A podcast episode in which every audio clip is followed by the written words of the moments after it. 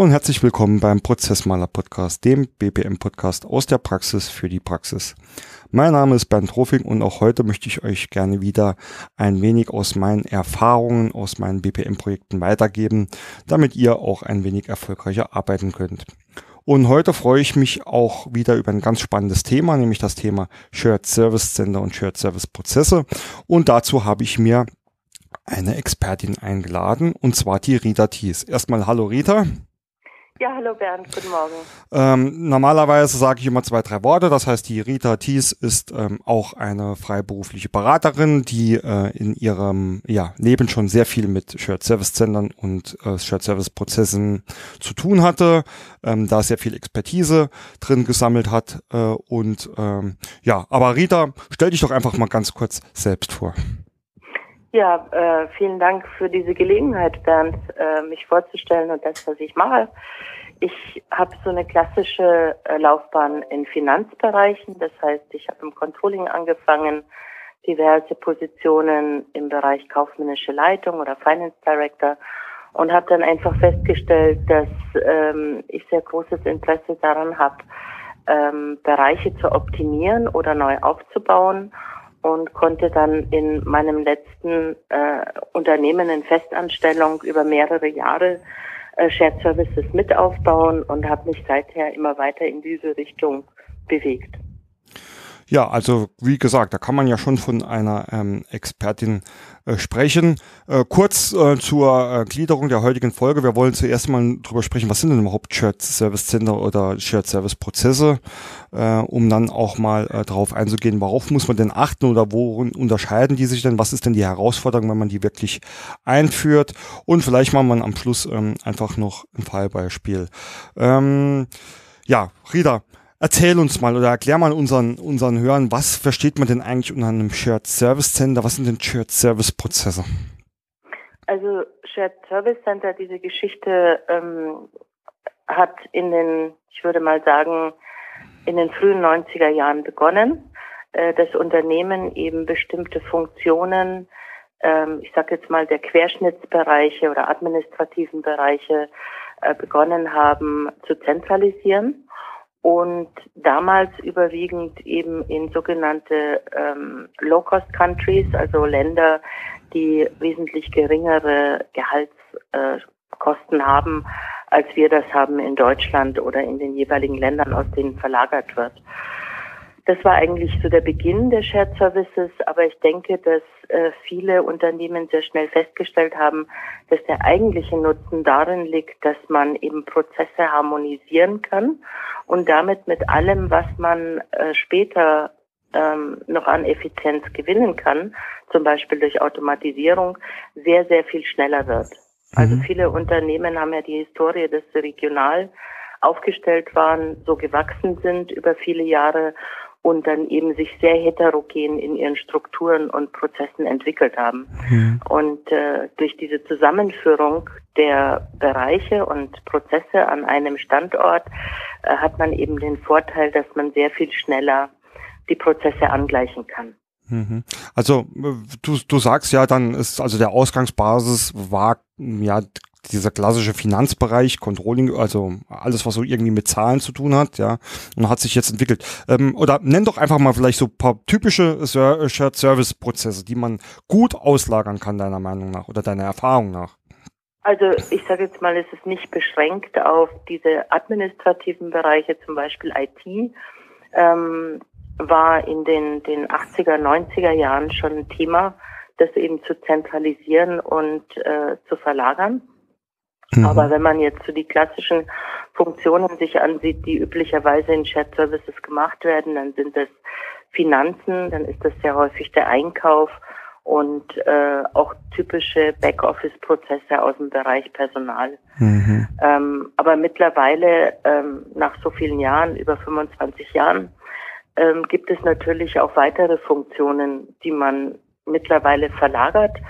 Also das ist zum Beispiel Real Estate Facilities, mhm. das könnten Marketing, Backoffice-Leistungen sein, also sowas wie Marktforschung zum Beispiel. Mhm. Ähm, ich habe aber auch schon erlebt, dass ähm, der Bereich Recht, also bestimmte Backoffice-Tätigkeiten verlagert werden. Also ich denke, alles, was eben keinen ähm, ausgesprochen hohen Kontakt zu Mitarbeitern oder Kunden verlangt, äh, kann man gut verlagern. Mhm. Ähm, wenn du sagst verlagern, kommt natürlich äh, mir äh, mit Prozessbezug auch immer das Thema Outsourcing irgendwie äh, in den Hinterkopf. Ähm, wie, wie kann man das denn gegeneinander vergleichen oder abgrenzen? Oder ist das ähm, quasi auch so ein bisschen das Gleiche und es dreht sich nur um die, ja, die rechtliche Hoheit oder wo das angegliedert ist? Gibt es da irgendwo eine saubere Kante? Also äh, viele Unternehmen äh, verlagern eben in ein eigenes Shared Service Center oder bauen eben ein eigenes Shared Service Center auf. Es nennt sich dann sogenanntes Captive Shared Service Center. Mhm. Und äh, es gibt aber auch Unternehmen, die sich dafür entscheiden, den Weg nicht zu gehen, sondern sagen, ich, ich, ich lagere diese Funktion vollumfänglich aus an einen Experten, der eben schon dieses Prozesswissen und Können hat. Mhm. Ähm, also es gibt beide Modelle und ich sage jetzt mal, die sehr reifen Shared Services, also Großunternehmen, die schon 25 Jahre in dem Bereich äh, unterwegs sind, die haben oft so ein, ein sogenanntes Hybridmodell. Also die sagen, bestimmte Funktionen haben wir in unseren Captive Shared Services mhm.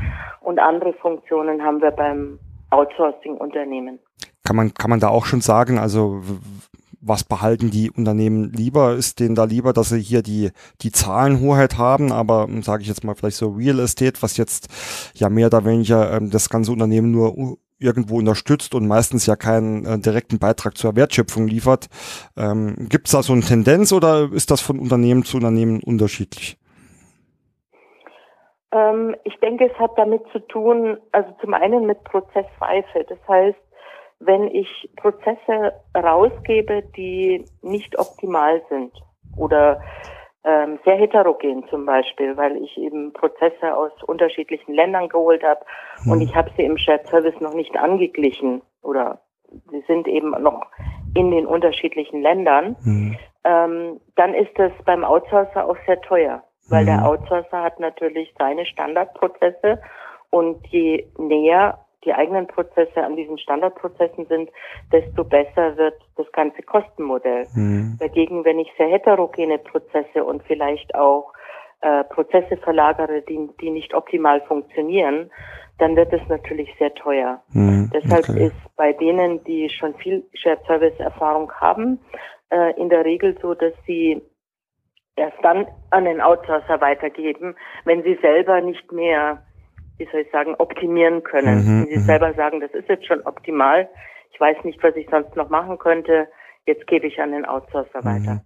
Ähm, spannendes Thema. Ich glaube, da müssen wir später auch äh, nochmal ein bisschen näher drauf einsteigen. Ähm, ich habe mir jetzt hier ähm, äh, auch was aus deinen ersten Sätzen mitgenommen, ähm, das Thema, ähm, ja, Sherwood-Sender sind quasi so als Low-Cost-Sender entstanden. Und wenn ich äh, Low-Cost-Sender höre, denke ich natürlich äh, immer so ein bisschen an äh, die armen Kinder in China, die hier äh, die Kleider zusammennähen müssen. Also bedeutet wirklich so ein Shared Service Center, dass ich irgendwo hin verlager, wo, äh, wo wirklich ja von, von der Wirtschaft her schon äh, wirklich Low Cost gearbeitet wird? Oder könnte ich mir jetzt hier auch ein Shared Service Center um die Ecke, ähm, um die Ecke bauen, wo ich vielleicht sage, okay, da stelle ich halt einfach nicht so qualifizierte Leute ein? Ähm, ich, ich würde sagen, beides ist natürlich möglich. In der Vergangenheit war es eben so, dass man äh, Shared Service Center im, im Offshoring oder Nearshoring Bereich mhm. ähm, aufgebaut hat.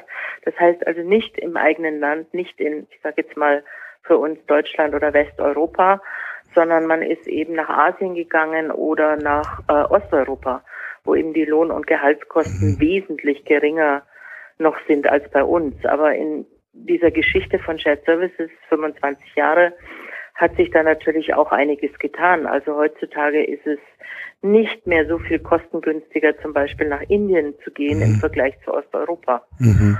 Und äh, viele Unternehmen, die heute noch ins, ins äh, Off- oder Nearshoring gehen wollen, die würden wahrscheinlich nicht mehr unbedingt nach Asien gehen, weil die Kultur doch sehr anders ist und weil die Zusammenarbeit einfach schwieriger ist. Mhm. Und ich denke, ein weiterer Aspekt, ähm, der die Unternehmen heute eher davon abhält, ihre Shared Services weit entfernt aufzubauen, ist die zunehmende Automatisierung.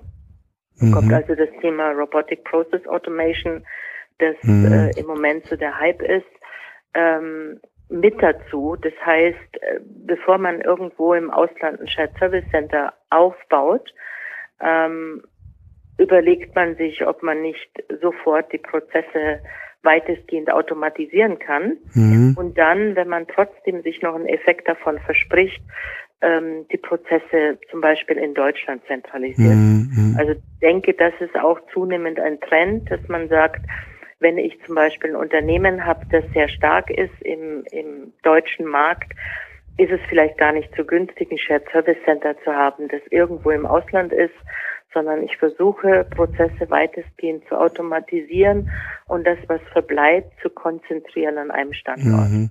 Ähm, hört sich vernünftig an. Also bei mir kommt ja auch immer so das Gefühl aus, ähm, wenn ich, ähm, wenn ich irgendwie was verlagere.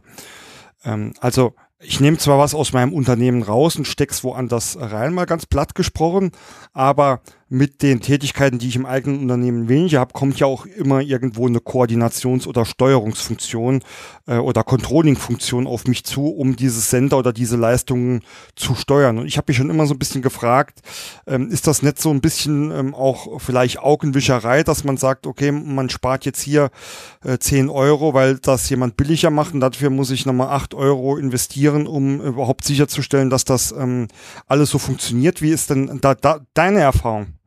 Oder wie siehst du das Thema? Also heute sehe ich das nicht mehr so. Ich glaube, ob es sich lohnt, ein Shared Service Center aufzubauen oder nicht und ob es dann funktionieren wird, ist eine sehr unternehmensindividuelle Sache, hat mhm. auch viel mit der Unternehmenskultur zu tun. Also äh, sind die Mitarbeiter zum Beispiel gewöhnt, dass bestimmte Funktionen wirklich am gleichen Standort sitzen, ähm, können Sie sich daran gewöhnen, dass das in Zukunft, dass bestimmte Leistungen oder bestimmte Prozesse äh, nicht mehr am gleichen Standort äh, abgewickelt werden. Mhm. Also man kann da nicht pauschal sagen, Shared Service Center ist für alle gut. Es hängt immer davon ab, wo das Unternehmen gerade steht, was die Zielsetzung ist mhm. und äh, wie die Unternehmenskultur so, eine, so ein Shared Service hm. Center letztendlich verträgt. Aber ähm, ich denke, dass heutzutage dieses Thema Shared Service so ausgereift ist, dass man, wenn man an die typischen Standorte geht, also nehmen wir zum Beispiel mal Osteuropa, ähm, da sind in vielen Städten ähm, ist, ist ein Shared Service Center quasi am anderen. Das heißt, dort findet man mhm. einfach auch Mitarbeiter, die, die genau wissen, wie der Hase läuft, ich sag's jetzt mal so. Mhm. Also die gut ausgebildet sind und die auch dieses ganze Shared Service äh, Thema gut verstehen und äh, damit gut umgehen können. Also die Erfahrungskurve ist einfach da. Da sprichst du aber dann mehr so auch Management oder Leitungs- oder Teamleitungsfunktionen an, weil äh, wenn ich jetzt mal so sehe, wenn ich jetzt ein, äh, ja, ein, ein, ein, Buchhalter bin und bin in einem großen Konzern, dann mache ich ja eigentlich das gleiche wie in einem Shared Service Center.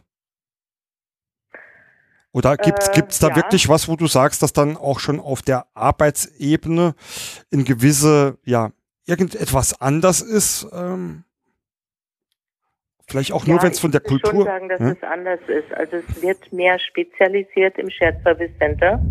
Na, in, in den Funktionen vor Verlagerung hat man eben oft Generalisten. Ne? Man mhm. hat vielleicht schon bestimmte Prozesse wegrationalisiert durch mhm. Automatisierung und die, die verbleiben, sind jetzt oft sehr generalistisch unterwegs. Das heißt, man hat vielleicht einen sehr senioren Buchhalter, der aber dann auch teilweise einfachste Tätigkeiten ausführt, mhm. weil man sich eben nicht zwei oder drei oder vier Buchhalter leisten kann. Ne? Mhm. Und ähm, in den Shared Services erreicht man eben eine Spezialisierung. Das heißt, man unterscheidet zwischen komplexen Tätigkeiten und einfachen Tätigkeiten.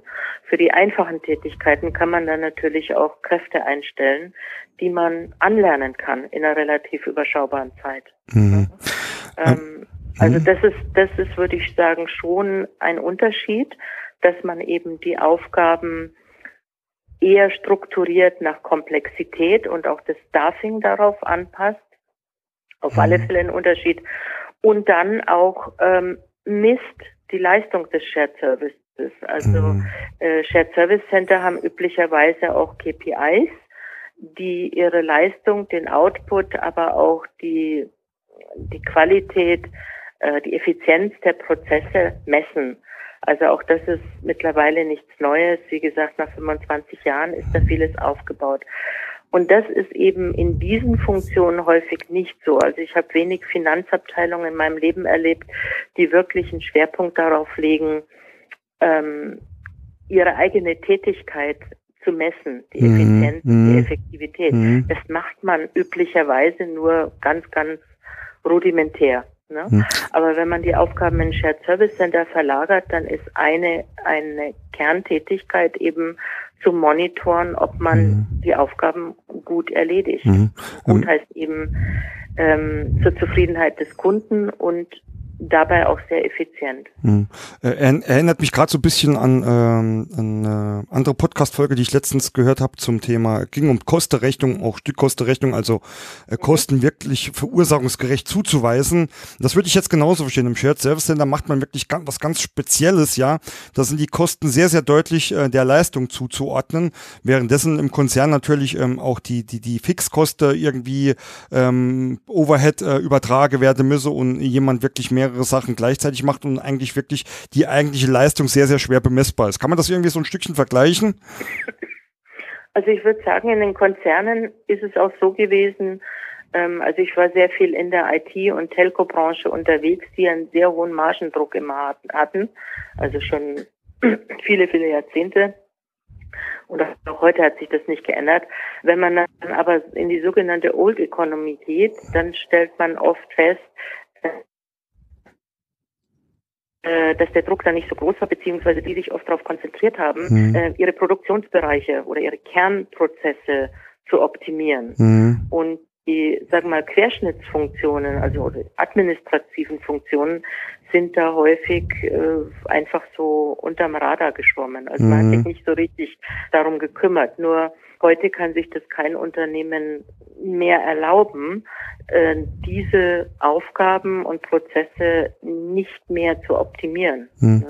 Nee, äh, da würde ich dir vollkommen beistimmen. Also ist auch meine Meinung, dass, ähm, oder was ich auch so regelmäßig mit meinen Kunden diskutiere, dass die, ich nenne sie jetzt mal die klassischen Support-Prozesse, einfach ähm, oft auch sehr gut standardisierbar sind und harmonisierbar sind. Und wenn man das einmal geschafft hat, ähm, da ist man für die nächsten, ähm, ja, ich will jetzt keine Jahreszahl sagen, aber x Jahre erstmal safe und kann da auch gut neue Mitarbeiter einarbeiten etc. Ähm, aber es wird dann meistens viel mehr ähm, ja, ein Augenmerk auf die ähm, auf die tatsächlich, wie du sagst, wertschöpfenden und Kernprozesse gelegt. Also ich kann das ähm, aus meiner Sicht auch äh, voll bestätigen, ja. Mhm. Ähm, ja. Aber du hattest eben auch schon mal so schön angesprochen, es geht ja auch immer so um die Ziele des Unternehmens, wenn man dann von ähm, Shared Service Centern spricht. Und du hast da auch schon so ein paar angesprochen. Es geht natürlich einmal drum auch ähm, ja, Lohnkosten einfach oder Personalkosten äh, einfach zu sparen. Ähm, es geht aber auch drum zu harmonisieren. Ähm, was ist denn für dich ähm, ähm eher der Drive oder wo geht's hin? Also auch wenn man sagt, ähm, man will Prozesse harmonisieren, dann kann das ja mehrere Auswirkungen haben. Einmal, ich äh, fokussiere mich auch intern im Unternehmen mehr, also äh, dass jetzt der, ähm, der Mitarbeiter X nicht mehr mit Nebensächlichkeiten in Anführungszeichen zu tun hat und sich auf seine Kernaufgaben konzentrieren kann. Es kann ja aber auch genau dann die, die ich nenne es jetzt mal so ein bisschen die unschöne Richtung gehen, dass es einfach nur äh, darum geht, ähm, auch Personal abzubauen. Wie ist da, also ist das ein Mix oder tendiert wirklich die Mehrheit dazu, dann Personal auch äh, abzubauen oder äh, wie siehst du das? Also aus ja, der Sicht gesagt, es intern. Hängt, ja. Es hängt einfach davon ab, wie viel Druck hat das Unternehmen, hm. Kosten zu reduzieren. Und äh, das ist sicher von Unternehmen zu Unternehmen unterschiedlich. Aber ich glaube, was heute passiert in unserer heutigen Arbeitswelt ist, dass eigentlich permanent Personalkosten abgebaut werden. Nur es ist vielleicht nicht mehr so sichtbar. Also die, die letzten, ich arbeite jetzt circa 30 Jahre und ich habe eigentlich ähm, kein Jahr erlebt, in dem in den Unternehmen, in denen ich gearbeitet habe, nicht permanent ähm, hm. Personal abgebaut worden ist. Das ist, das passiert dann nicht immer in großen Wellen, sondern hm. das ist einfach so, dass Fluktuation nicht ersetzt wird, weil man wieder einen weiteren Schritt in Richtung Automatisierung geschafft hat oder weil man eben verlagert in mhm. Shared Services. Mhm. Ähm, also ich denke, dass, dass die, die einfacheren Tätigkeiten zunehmend einfach aus unseren Unternehmen verschwinden werden. In den letzten Jahren waren das eben die Großunternehmen und die vielleicht auch großen Mittelständler. Aber mittlerweile sind wir auch beim mittleren und kleineren Mittelstand anbelangt, die sich dieser hm. Möglichkeiten einfach bedienen. Also ich denke jetzt gerade an. Ähm, und das hat jetzt nicht, nicht unbedingt immer damit zu tun, dass das Unternehmen äh, Kosten sparen mhm. muss. Ich habe zum Beispiel vor kurzem mit einem Unternehmen gesprochen, die auch einen Shared Service Center Ansatz ähm, favorisieren mhm. oder sich dafür interessieren. Und die sagten, unsere Organisation ist, so wie wir aufgestellt sind, eben ohne jegliche Spezialisierung, sehr kundenzentriert. Die sagten, wir sind nicht fähig, das Wachstum zu bewältigen, mhm. das wir planen für die nächsten mhm. Jahre. Mhm. mhm. Deshalb müssen wir ähm, unsere Querschnittsfunktionen mehr ähm, harmonisieren und äh, spezialisieren, mhm. damit wir bei Wachstum äh, relativ schnell neue Mitarbeiter einstellen und einarbeiten können. Mhm. Ähm, also das sind auch Gründe. Deine Ausführungen rege mich ähm, an und ich denke gerade an alles, was ich jemals gelesen oder gehört habe. Ja. Und da fällt mir auch ein schönes Buch äh, ein von dem äh, Professor Felden, das heißt äh, Kopf schlägt Kapital. Ich weiß nicht, ob du es zufällig kennst. Und der hat, äh, die, der, der, hat diese berühmte T-Kampagne ähm, ähm, erfunden oder quasi ins Leben gerufen. Und in dem Buch geht es einfach darum, dass man heutzutage eigentlich, wenn man ein Unternehmen gründet, auch ein sehr großes Unternehmen gründen kann, aber selbst eigentlich nur noch wirklich die Kernleistungen bringen muss und alles andere, und das ist so dieser Konzeptgedanke, kann man sich in Bausteinen einkaufen. Also in diesem Sinne hat er zum Beispiel den Tee irgendwo in Indien produzieren äh, gelassen, hat ihn irgendwo abfüllen gelassen, hat ihn hier in Deutschland wieder von Logistikdienstleistern bearbeitet gelassen, die es auch verkauft haben und die Buchhaltung hat er auch ausgleichen. Er hat eigentlich nur noch das Geschäftsmodell äh, hinten dran entwickelt äh, und ähm, und ja betrieben und auch gesteuert, ja. Und das hört sich jetzt für mich ähm, auch so an, wenn ich dir jetzt zuhöre, dass das vielleicht eine Tendenz für die Zukunft sein kann. Also ich persönlich finde, dass das sehr, sehr viel Sinn macht.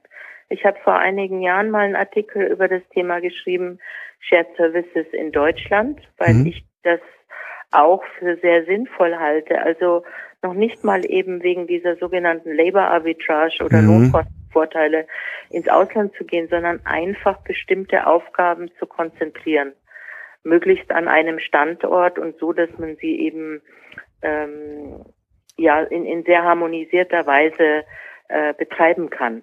Mhm. Ähm, ich denke, dass das auf alle Fälle Sinn macht ähm, versus äh, verteilte, also die, hm. die eine, einer Verteilung, äh, regionalen Verteilung von Funktionen. Hm. hm. Ähm, und es könnte auch für die Zukunft wirklich Sinn machen, dass man bestimmte Leistungen wirklich auch im Outsourcing hm. von Spezialisten bezieht. Weil ich hm. denke, bei den Querschnittsfunktionen kann man in der Regel nicht so gut werden wie vielleicht ein Outsourcing-Unternehmen, hm. wenn man jetzt eine bestimmte Größenordnung hat. Also für einen großen Konzern ist das natürlich äh, häufig kein Thema, aber sag mal, der größere Mittelstand wird vielleicht nicht seinen Fokus auf diesen Querschnittsfunktionen haben. Und für den könnte es sehr, sehr viel Sinn machen, entsprechende Leistungen auch von einem Outsourcer mhm. einzukaufen. Mhm. Nee. Oder selber ein eigenes Shared Service Center eben dann nahe dem, dem zum Beispiel dem Headquarter aufzubauen. Mhm. Ähm, ja, gebe ich dir vollkommen recht. Ähm, jetzt haben wir ja schon über Ziele etc. gesprochen. Ähm, ein Shared Service Center, das macht jetzt vielleicht für einen 10-Mann-Kleinbetrieb äh, jetzt hier keinen Sinn. Was, was ist denn so also sind es wirklich nur die riesengroßen Konzerne, ja, ab vielleicht 10.000 ähm, Mitarbeitern, ähm, für die so ein Shared Service Center oder Shared Service Prozesse Sinn machen? Ähm, muss das international sein, also verschiedene Standorte haben? Wie würdest du denn das vielleicht ganz grob ähm, äh, so clustern? Ähm, also ich, ich denke, für Kleinunternehmen, Kleinbetriebe macht es sicher keinen Sinn, eigene Shared Services aufzubauen das, äh, man, man braucht natürlich auch eine gewisse Anzahl an Positionen, damit sich so etwas äh, einfach lohnt. Mhm. Also ich würde schon sagen, dass heutzutage der der größere Mittelstand sich mehr mit diesem Thema Shared Service befasst als jetzt noch vor zehn Jahren. Hm. Das kriegt man nur nicht so mit, weil äh, wenn man auf die entsprechenden Konferenzen geht, was ich immer wieder tue, dann trifft man eben da immer wieder die großen Unternehmen, aber nicht den Mittelständler, der hm. vielleicht auch schon sein Shared Service hm. gebaut hat. Hm. Ich glaube auch, dass es einen Trend gibt. Ähm, also ich arbeite zurzeit für ein Unternehmen, das ein relativ überschaubares Shared Service Center aufbaut, also unter 100 Mitarbeitern. Ähm, also die Zeiten, in denen man Shared Services aufbaut mit mit 1000 Mitarbeitern, ähm, die sind eigentlich auch, denke ich, vorbei. Mhm. Also man mhm. konzentriert sich jetzt mittlerweile schon auf Größenordnung von um die 100 Mitarbeitern. Mhm. Okay, spannend. Ähm, mhm. Jetzt haben wir so ein bisschen die, die Unternehmerseite, die da ja, Shared, Shared Services aufbaut oder verlagert, ja. Ich möchte mal ganz kurz, bevor wir auf ähm, das äh, Thema Prozesse zu sprechen kommen, auch noch die andere Sicht ähm, mal kurz ähm, ähm, erläutern oder mit, mit, mit dir diskutieren. Ja. Was ich mich jetzt zum Beispiel gefragt habe, jetzt sitze ich hier, also Bernd Ruffing arbeitet jetzt im äh, Shared Service Center Saarland, nenne ich es jetzt einfach mal, ja, und ist für ähm, Rechnungsprüfung zuständig, ja. So, werde ich jetzt, äh, wenn jetzt das, also Du hast ja gesagt, es gibt ähm, die, die Captive Service Center. Also entweder arbeite ich jetzt äh, in dem Shared Service Center Saarland vielleicht nur für äh, die BRD, also Deutschland, ja. Oder ich bin, wie nennt man das, ein offenes ähm, Shared Service Center, das für äh, viele Länder arbeitet.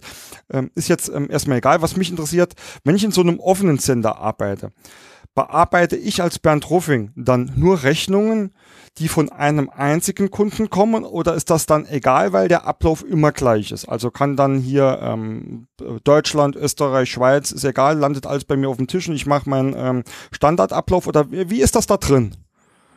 Also ich nehme an, du meinst jetzt mit offenem Shared Service Center eines das, äh, also ein Dienstleister. Genau, genau. Process Outsourcing hm. Dienstleister, BPO. Hm? No? Genau. Mir ist der Fachbegriff leider nicht mal. Ähm, das, das kommt drauf an. Also gibt da, es gibt da unterschiedliche Vorgehensweisen. Mhm.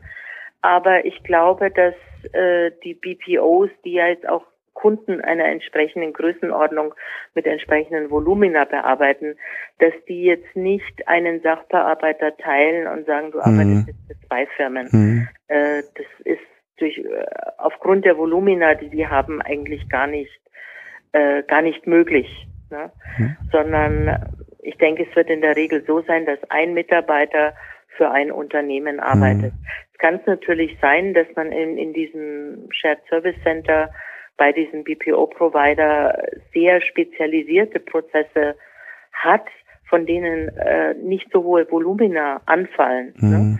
Zum Beispiel würde ich jetzt denken an nehmen wir mal äh, Bearbeitung von Insolvenzfällen in der Finanzabteilung. Mhm. Ja. Ähm, könnte es durchaus sein, dass der Mitarbeiter genug Kapazität hat, um das für zwei Unternehmen zu machen. Aber in der Regel wird es bei den BPOs so sein, dass mhm. ein Mitarbeiter für einen Prozess, ein oder mehrere Prozesse zuständig ist und dann für einen Kunden. Hm. Hätte ich jetzt ähm, auch so vermutet. Ja. Ähm, du hast ja vorhin auch erwähnt, also dass so das ganze Shared Service Thema auch immer so ein bisschen von der Unternehmenskultur abhängt, ja. Und heute, also heutzutage glaube ich, das ist so, zumindest meine Erfahrung oder was ich aus meinem Umfeld so mitkriege, spielt ja so eine Unternehmenskultur, Philosophie oder so, solche Sachen wie Werte eine immer größere Rolle. Jetzt stelle ich mir das aber so ein bisschen kompliziert vor, wenn ich jetzt einmal ähm, sage, jetzt habe ich hier das Headquarter oder die, die tatsächlich das tatsächliche Unternehmen und habe hier die oder habe hier mein Shirt Service Center. Ist da nicht irgendwie automatisch schon ein Bruch drin? Ähm, ja, nicht unbedingt. Denn man hat ja auch in einem Unternehmen, auch ein Unternehmen besteht ja aus unterschiedlichen Abteilungen. Ne? Und mhm. man kann sich das ja oder Bereichen.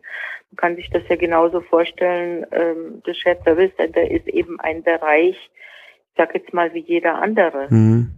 Also ich sehe jetzt nicht, äh, dass das äh, unbedingt von der Zusammenarbeit schlechter sein mhm. muss. Es kommt aber immer auf die Größe an. Also wenn du ein sehr, sehr großes Shared Service Center aufbaust, dann ist es oft so, dass der Mitarbeiter in dem, der Niederlassung, der vielleicht jetzt Dienstleistungen bezieht aus dem Shared Service Center, dass der den Sachbearbeiter dort oft gar nicht mehr kennt. Mhm, mhm. Der kriegt irgendwie eine Leistung oder das, was er aus dem Shared Service Center bezieht, äh, erhält er. Er kennt vielleicht noch den Teamleiter dort. Wenn es Probleme gibt, hat er eben diesen Teamleiter, um äh, die mit ihm zu lösen. Aber er weiß eigentlich nicht mehr, wer die Arbeit für ihn macht. Mhm. Wenn das Shared Service Center kleiner ist, also wie gesagt, ähm, ich habe im Moment einen Fall Shared Service Center unter 100 Mitarbeitern. Ähm, da kennt natürlich der Senior Buchhalter in der Niederlassung XY kennt äh, seinen Shared Service Kollegen hm, hm. Äh, im Shared Service Center. Hm. Na, da ist es eine, eine andere Beziehung einfach, weil man sich noch persönlich kennt und hm. auch miteinander spricht. Äh, du hast und das nicht nur kommuniziert in einer standardisierten Art, sondern hm eben einfach auch mal telefoniert oder sich E-Mails direkt schreibt.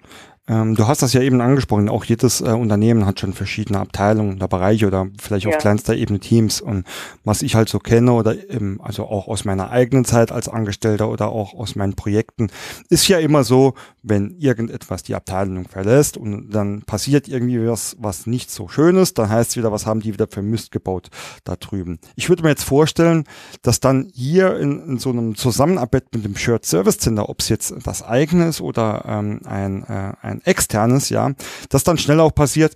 Hier, das haben wir wieder davon, dass wir die, äh, die Arbeit hier so an diese Billiglohnländer ausgeliefert haben. Die, die machen ja nur Mist, ja. Also so, so, ein typisches äh, Klischee oder äh, ja, Finger zeigen, äh, Schuld zuweisen.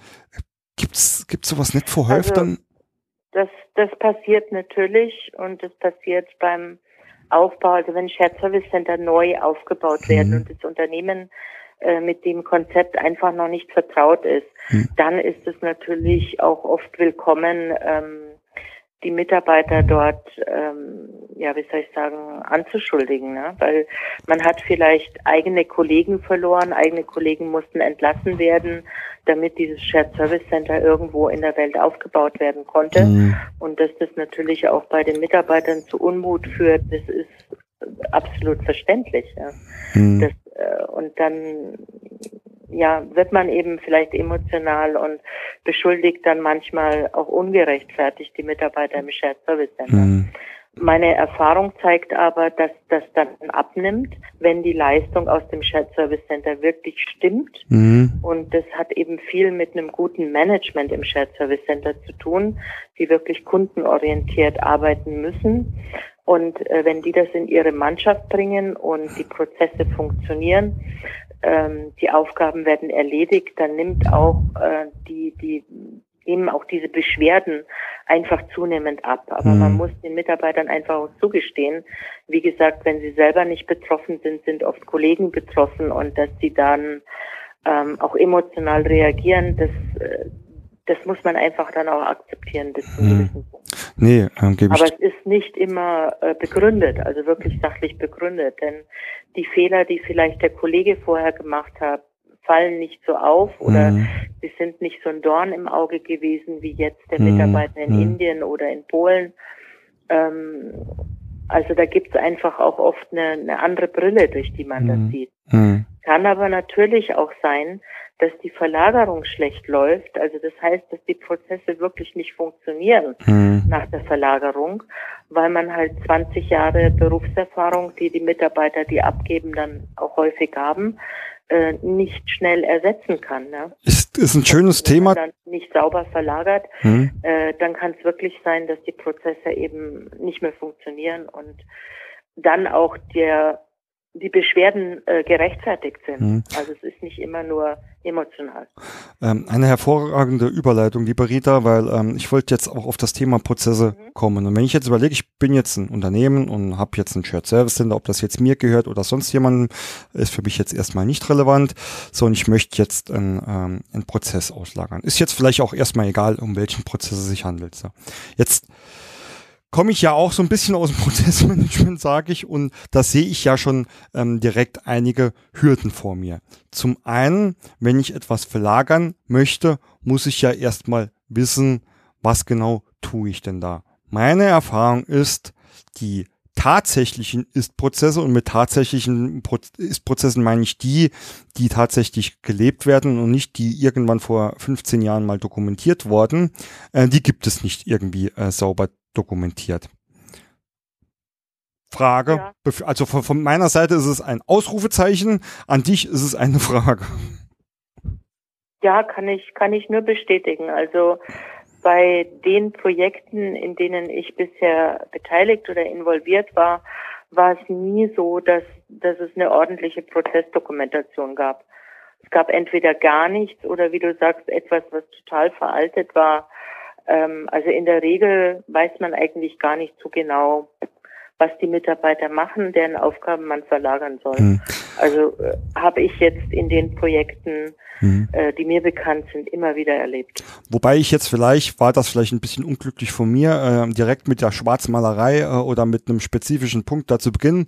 Vielleicht erläuterst du doch einfach mal, wie läuft denn so eine Verlagerung prinzipiell ab? Also nochmal, wir haben ein Unternehmen, das ähm, abgeben möchte, ja, das ein, ein Prozess oder eine Tätigkeits- oder ein Themabereich abgeben möchte und wir haben ein Shared Service Center, das das aufnehmen möchte. Erläutert doch einfach mal, wie ist denn da so, so grundsätzlich das Vorgehen?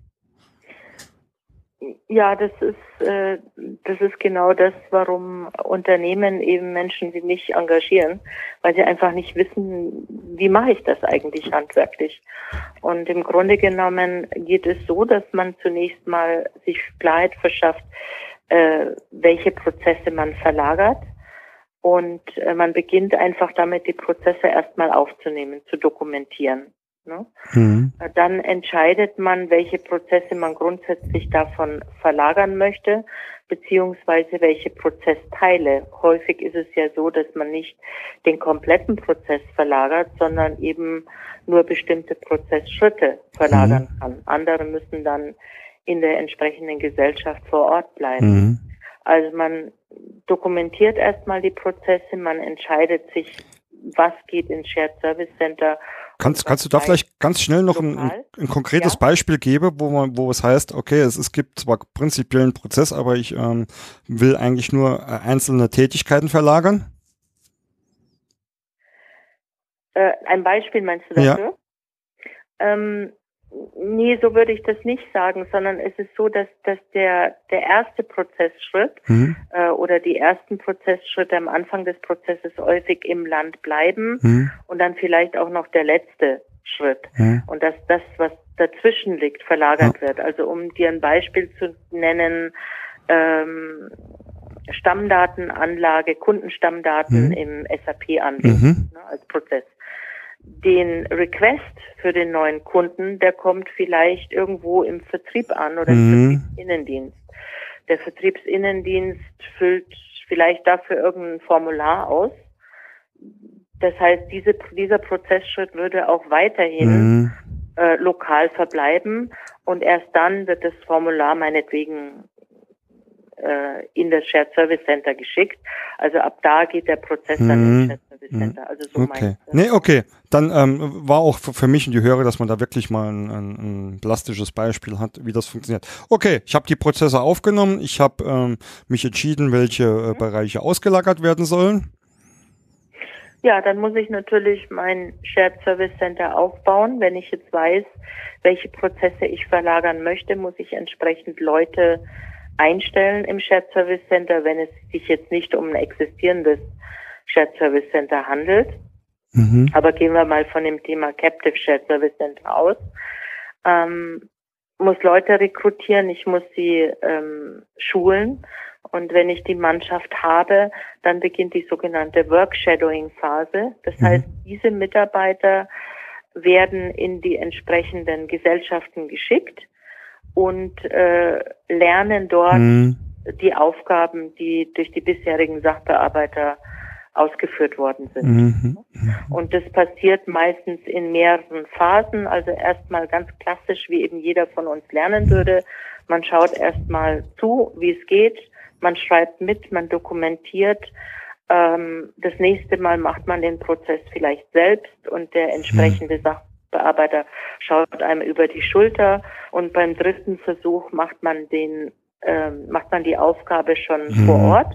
Das heißt, man ist im, schon im eigenen Shared Service Center und der ehemalige Sachbearbeiter kontrolliert nur noch das Ergebnis. Mhm. Also das hängt jetzt immer davon ab, welche Art von qualifizierten Mitarbeitern stellt man im Shared Service Center ein. Mhm. Nehmen wir zum Beispiel mal das Thema Rechnungswesen oder Buchhaltung.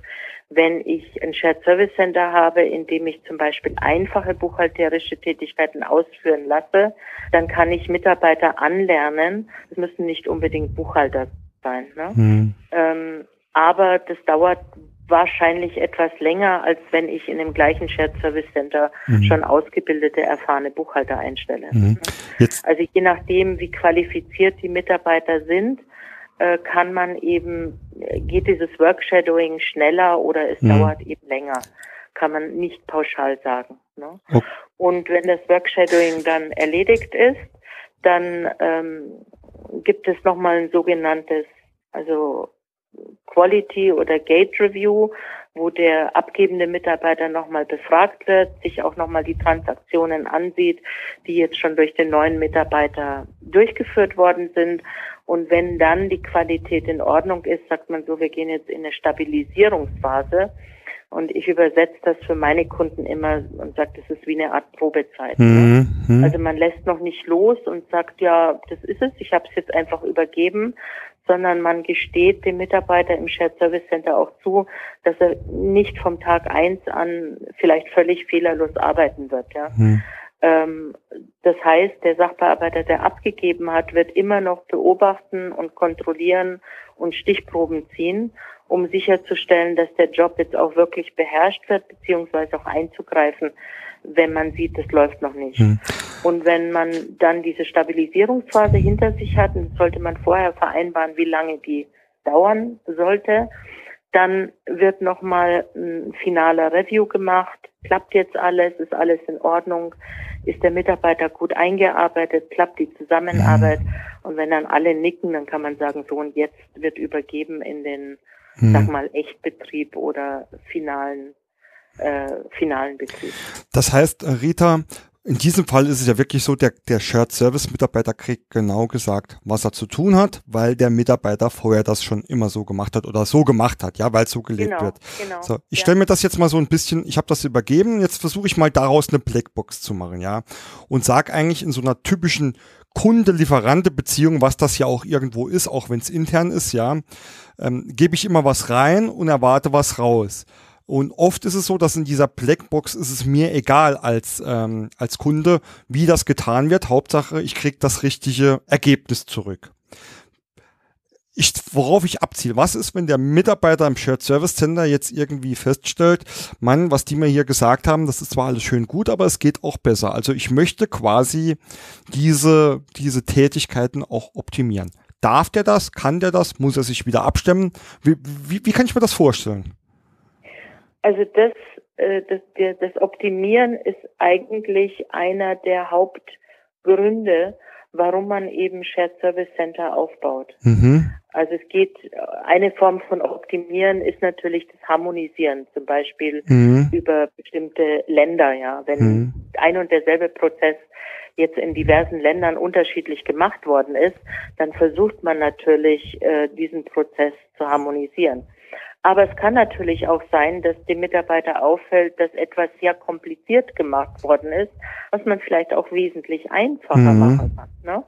Ähm, also es gibt ja verschiedene Formen oder verschiedene Möglichkeiten, wie man optimieren kann. Mhm. Und das ist, darum geht es eigentlich im Shared Service Center, wo der Mitarbeiter in Land, in der Niederlassung halt oft nicht die Zeit dafür hat, mhm. sondern sagt, ach, ich habe das schon immer so gemacht und es funktioniert. Und er hinterfragt es auch nicht mehr, das ist genau der Job eines Shared Service Centers, mhm. zu hinterfragen und zu überlegen, wie kann ich diese Aufgabe noch besser machen.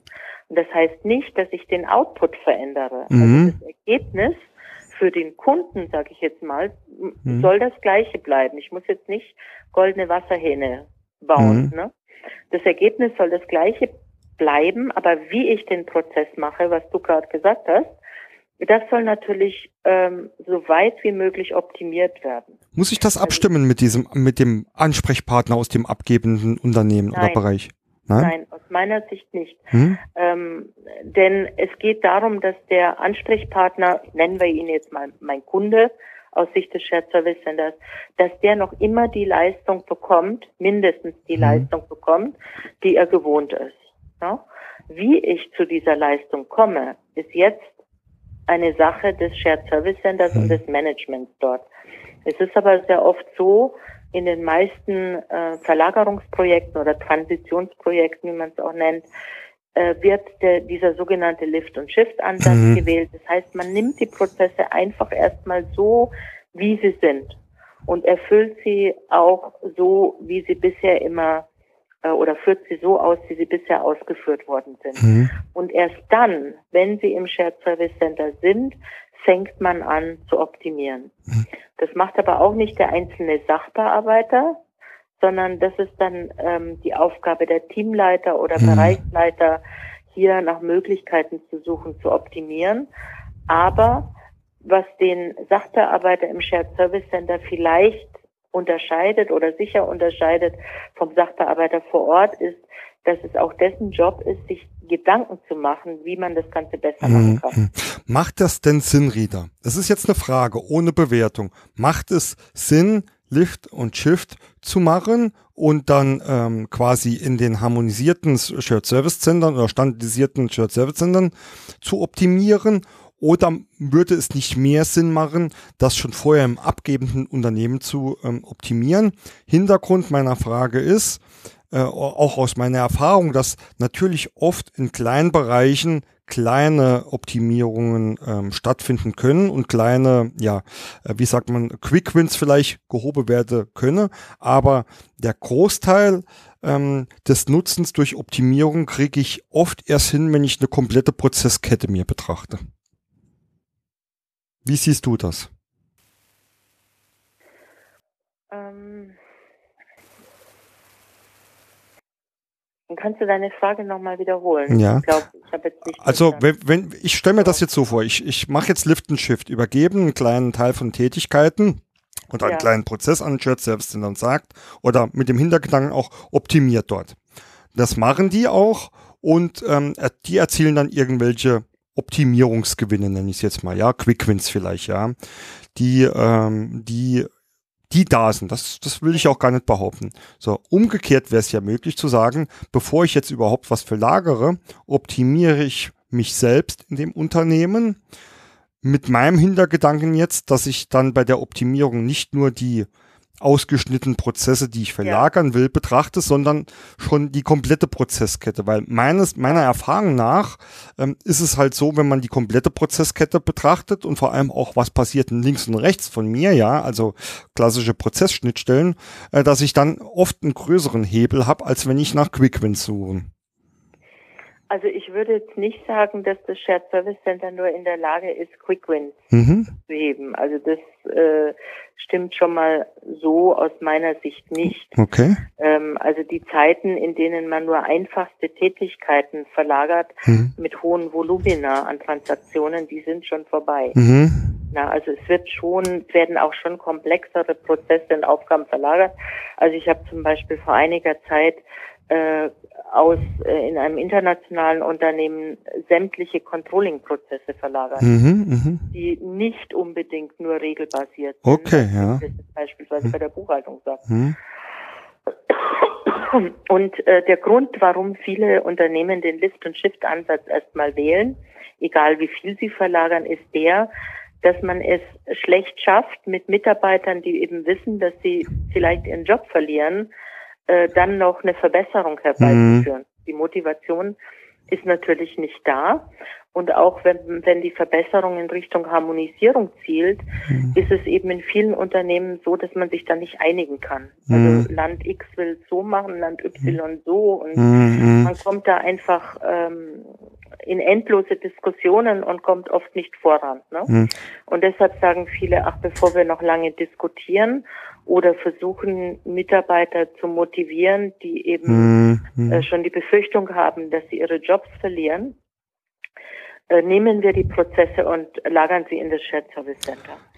Und dort werden sie dann eben verbessert. Bin ich auch ähm, und, äh, voll bei dir, ja was ich jetzt noch äh, erläutern wollte, deine Frage richtete sich ja dahingehend, ähm, oft muss man den End-to-End-Prozess mhm. betrachten. Mhm. Es ist häufig so, dass die Shared Service Center dadurch, dass der Prozessgedanke und der Fokus auf Prozessverbesserung so stark ist mhm. in diesen Shared Service Centern, dass Verbesserung von End-to-End-Prozessen vom Shared Service Center ausgeht. Ah, super, ja, ja genau. Das ist sehr oft so, weil vorher hat man die Prozesse vielleicht nicht gemessen, man mhm. hat nicht gemessen, mhm. wie gut der Input in den Prozess war, weil man hat sich vielleicht vor Ort geärgert über den Kollegen, der immer wieder mal was Falsches liefert. Und dann hat man eben rückgefragt und hat es richtig gemacht. Mhm. Im Shared Service Center geht das nicht. Und deshalb wird im Shared Service Center ähm, zum Beispiel der Input in einen Prozess gemessen. Wenn es da eine Fehlerquote gibt, wird die gemessen. Mhm. Und dann gibt es eben Feedback an den Upstream-Prozess-Owner, mhm. also mhm. denjenigen, der das Input, der, der den Input liefert. Und äh, im Zweifel wird halt dann auch mhm. mal eskaliert, wenn schlechter Input bedeutet, dass das Shared Service Center nicht effizient arbeiten kann. Ne? Mhm. Das heißt nicht, dass sich immer was ändert im End-to-End-Prozess, aber die reifen Shared Service Center, die das schon viele Jahre machen und die eigentlich oft schon Prozessexperten sind, äh, bekommen häufig die Rolle des Global Process Owners. Okay. Hm. Also es ist oft so, dass äh, Global Process Owners für eben diese Support-Funktionen hm. in der Regel im Shared Service Center hm. sitzen. Spannend. Also ich bin ja auch dabei, ja, ich bin ja ein großer Befürworter der externen Brille, also dass man ähm, Veränderungen am besten ähm, ja anstößt, indem jemand ähm, draufschaut, der gar nicht vorher irgendwie in diese Tätigkeiten involviert war, um wirklich einen ungetrübten Blick zu kriegen. Aber ähm, lass uns genau in diesem Sinne nochmal äh, auch auf die Ist-Prozesse, also äh, die Identifikation oder die Aufnahme der Prozesse ähm, zurückkommen, die verlagert werden sollen.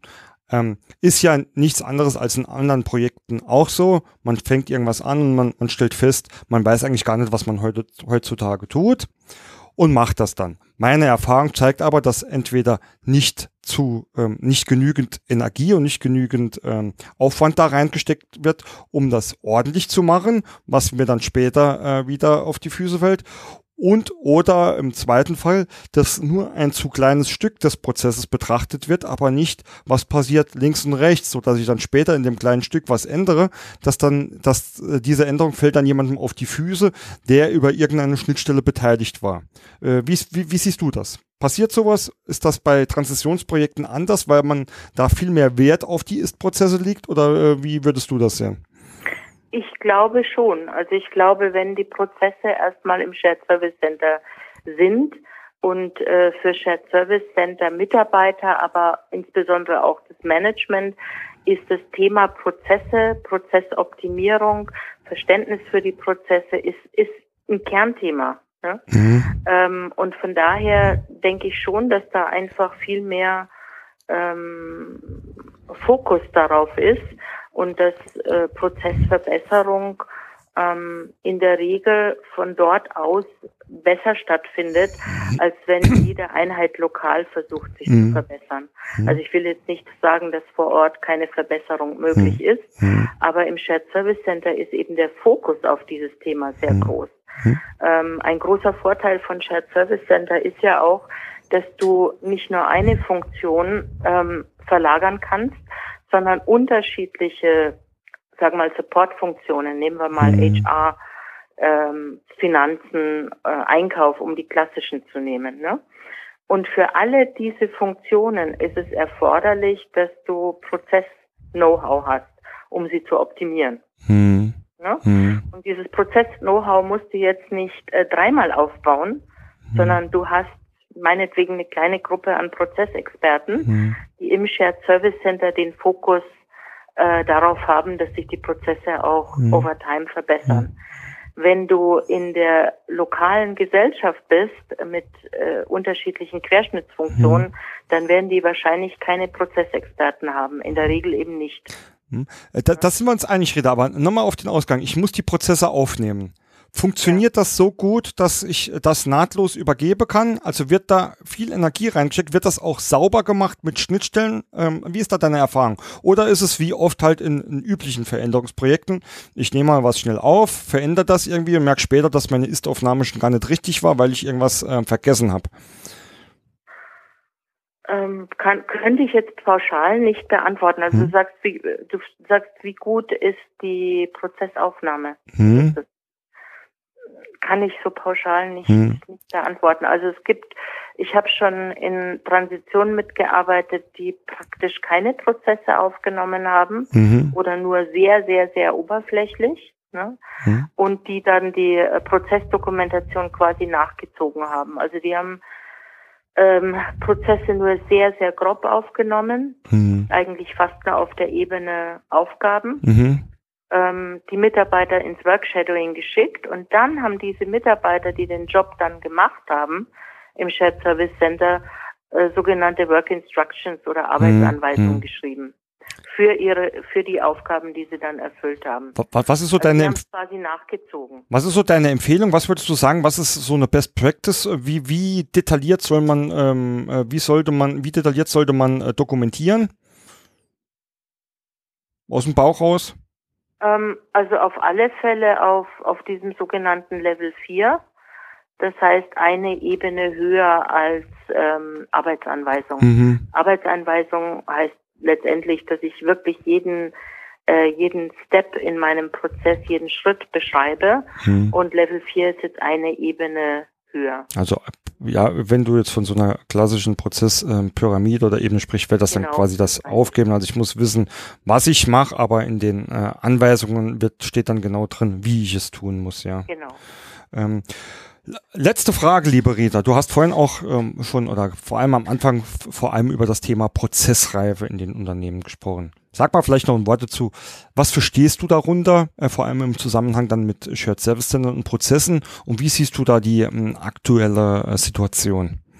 Du, äh, kannst du es nochmal wiederholen? Ich habe dich akustisch. Die, ähm, du hast über Prozessreife gesprochen. Ähm, was verstehst du darunter, äh, vor allem im Zusammenhang mit Shared Service Sendern und Prozessen? Und wie siehst du da die aktuelle Situation in den Unternehmen? Prozess, was? Reife. Ja. Reife, hm. jetzt. Ähm, ja, ich, also kann man, kann man wirklich so nicht sagen. Also ich denke, das hängt wirklich sehr vom Unternehmen ab. Hm. Ja, also ver ver verstehst du da eher drunter, dass ein Prozess schon optimal ist oder dass er harmonisch abläuft oder dass überhaupt was dokumentiert ist? Ähm, oder ist das wirklich immer individuell zu betrachten dann? Also ich glaube, dass äh, ich kann jetzt nur von den Unternehmen sprechen, ähm, denen ich geholfen habe in Shared Service Projekten. Mhm. Die, das sind oft Unternehmen, in denen die Mitarbeiter genau wissen, was sie tun mhm und es häufig schon viele Jahre tun. Mhm. Insofern kann man sagen, die Prozesse funktionieren sehr, sehr gut. Ähm, ob sie effizient sind, mhm. das einmal dahingestellt. Mhm. Also da würde ich ein Fragezeichen dran machen, weil man, wenn man langjährige Mitarbeiter immer den gleichen Job machen lässt, äh, auch oft nicht mehr hinterfragt, ne? mhm. sondern äh, es ist einfach immer schon so gemacht worden. Was jetzt das Thema Dokumentation anbelangt, bin ich doch erstaunt, wie viele auch namhafte und große Unternehmen in dem Gebiet gar nicht haben. Mhm. Also wenn man das auch als ähm, ein Element von Prozessreife betrachtet, mhm. Wie dokumentiert sind Prozesse, verstehe ich meine Prozesse, weiß ich, wie sie funktionieren, habe ich das auch irgendwo aufgeschrieben, dann glaube ich, sieht es mhm. da nicht so gut aus. Mhm. Ja, sehe ich genauso. Ähm, also das ist auch meine Erfahrung. Rita, ja. zum Schluss ähm, drei Tipps. Äh, ich bin jetzt ein Unternehmen und möchte entweder ein Shared Service Center oder ähm, ja, aufbauen oder auch Shared Services ähm, zu äh, Shared Service Prozesse verlagern. Was sind de deine drei Tipps, die du mir mitgibst? Also ich denke, man sollte sich gut überlegen, was genau man verlagert und welches Ziel man damit mhm. verbindet. Mhm. Ne? Also nicht einfach loslegen, das wird schon gut sein, sondern sich wirklich überlegen, passt das in mein Unternehmen? Welches äh, Ziel verbinde ich damit? Und dann entscheiden, welche Funktionen in Frage kommen. Mhm. Das zweite ist, man sollte sich wirklich äh, Leute ins Unternehmen holen, die das schon gemacht haben. Weil ich immer wieder feststelle, und da geht es jetzt nicht nur um, um äh, deinen oder meine Tätigkeit als Freiberufler, ähm, sondern wenn man das noch nicht gemacht hat, ist man sehr ineffizient äh, in der Steuerung eines solchen Projektes, mhm. beziehungsweise man macht vielleicht auch zu viele Fehler, die unnötig sind. Also mhm. man sollte sich auf alle Fälle, auch wenn es äh, vielleicht ähm, erstmal mehr Cashflow bedeutet, mhm. äh, Profis reinholen, die mhm. das für einen durchführen, dieses Projekt. Ja? Mhm. Und ähm, drittes, dritten Aspekt, ähm, ich denke, man sollte sich auch angucken, ähm, was ist meine Roadmap für Automatisierung? Also was kommt da in nächster Zeit? Mhm. Lohnt es sich wirklich, diese oder jenige Aufgabe zu verlagern? Oder sollte ich nicht doch den mhm. Automatisierungsschritt zuerst machen? Mhm. Super. Das so die drei mhm. Themen. Ja, super. Rita, wer jetzt, äh, wenn jetzt ein Hörer zugehört hat und der mit dem Gedanken spielt, sowas zu tun und er sagt, mein Gott, die Rita, mit der muss ich unbedingt mal sprechen. Wie erreichen wir dich denn?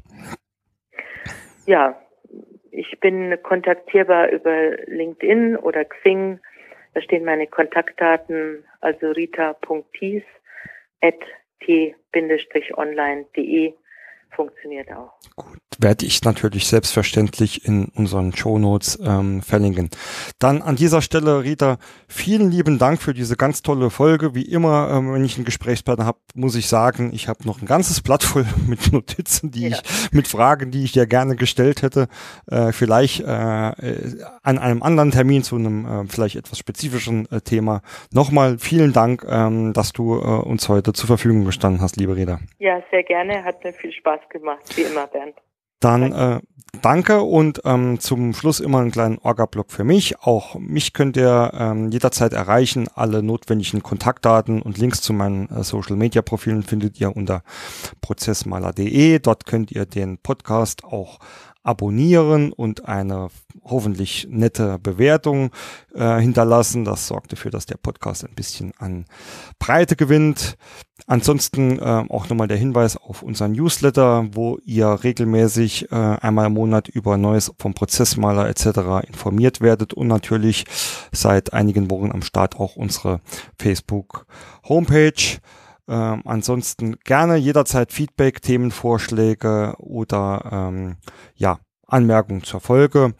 Ich versuche alles so schnell wie möglich zu beantworten. In diesem Sinne bedanke ich mich fürs Zuhören. Ich wünsche euch viel Spaß und Erfolg bei eurer Prozessarbeit. Euer Bernd.